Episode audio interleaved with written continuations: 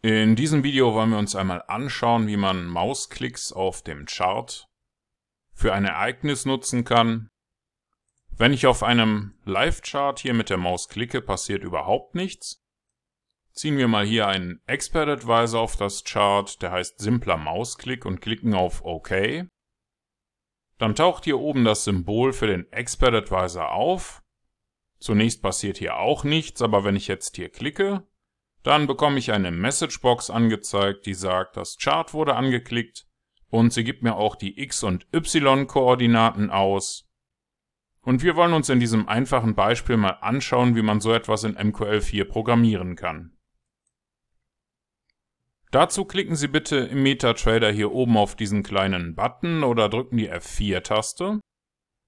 Das ruft dann hier den Meta-Editor auf und hier klicken wir auf Datei, Neu, Expert Advisor aus Vorlage Weiter.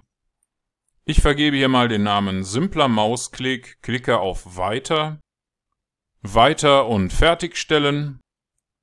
Jetzt kann alles oberhalb dieser OnTick-Funktion hier gelöscht werden. Und auch die zwei Kommentarzeilen können wir entfernen. Normalerweise nutzen wir recht häufig diese OnTick-Funktion hier. Auch das ist eine Funktion, die über ein Ereignis aufgerufen wird. Das Ereignis wird immer dann ausgelöst, wenn es eine Veränderung des Preises auf dem Chart gibt. Wir möchten aber hier mal das Ereignis OnChart-Event nutzen. Denn wenn ich auf dem Chart mit der Maus klicke, wird ein sogenannter Chart-Event ausgelöst. Und der braucht hier noch einige Parameter. Der erste Parameter ist die Event-ID, die werden wir später auslesen, um herauszufinden, ob es sich um einen Mausklick handelt. Wir nutzen hier den Begriff const für Konstante. Der erste Wert ist ein Integerwert. Parameter Nummer 2 ist ebenfalls eine Konstante. Hier handelt es sich um einen Long-Parameter. Der trägt auch den Namen L-Param für Long-Parameter. Und das hier ist kein Versehen, sondern die Art und Weise, wie in MQL4 ein Referenzwert übergeben wird. Der dritte Parameter, ebenfalls eine Konstante, ist eine als Referenz übergebene Double-Variable. Darum heißt er auch dparam. Und Parameter Nummer 4 trägt den Namen sparam. Hier handelt es sich um einen String, also um eine Textkette. Das war's soweit mit den Parametern. Was können wir jetzt damit machen? Nun, wir möchten abprüfen, ob die Event-ID, also unser erster Parameter hier, den Rückgabewert Chart-Event-Click liefert. Und wenn das der Fall ist, dann nutzen wir hier eine sogenannte Messagebox.